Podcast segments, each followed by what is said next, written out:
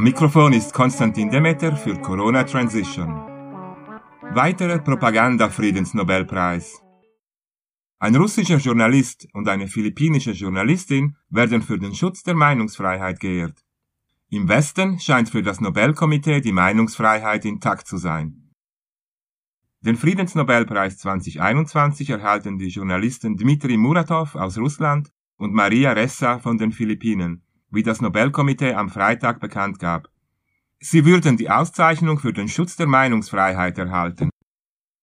Auf die Lage der Meinungsfreiheit in diesen Ländern aufmerksam zu machen, ist legitim und wichtig.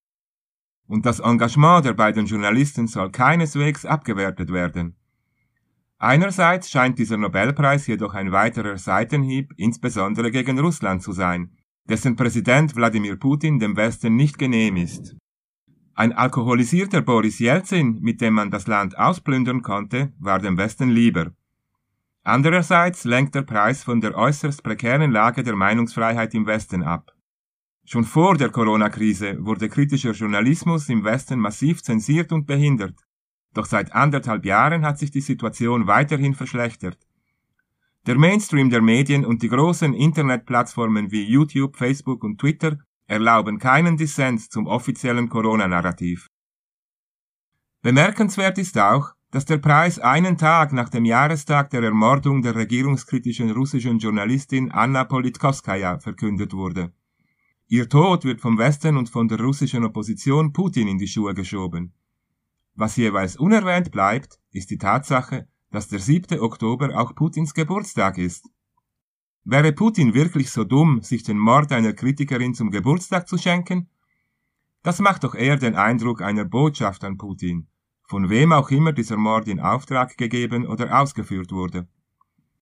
Politkovskaya schrieb für die Zeitung Novaya Gazeta, die 1993 vom diesjährigen Friedensnobelpreisempfänger Dmitri Muratov mit finanzieller Hilfe von Michail Gorbatschow gegründet wurde. Das Geld dafür kam wiederum aus Gorbatschows eigenem Friedensnobelpreis. Muratov ist seit der Gründung auch Chefredaktor von Novaya Gazeta. Der diesjährige Friedensnobelpreis reiht sich im Übrigen gut in andere Propaganda-Friedensnobelpreise ein, wie diejenigen an die Kriegstreiber und Regime-Change-Spezialisten Henry Kissinger im Jahr 1973 und Barack Obama im Jahr 2008 oder den Klimahysteriker Al Gore im Jahr 2007.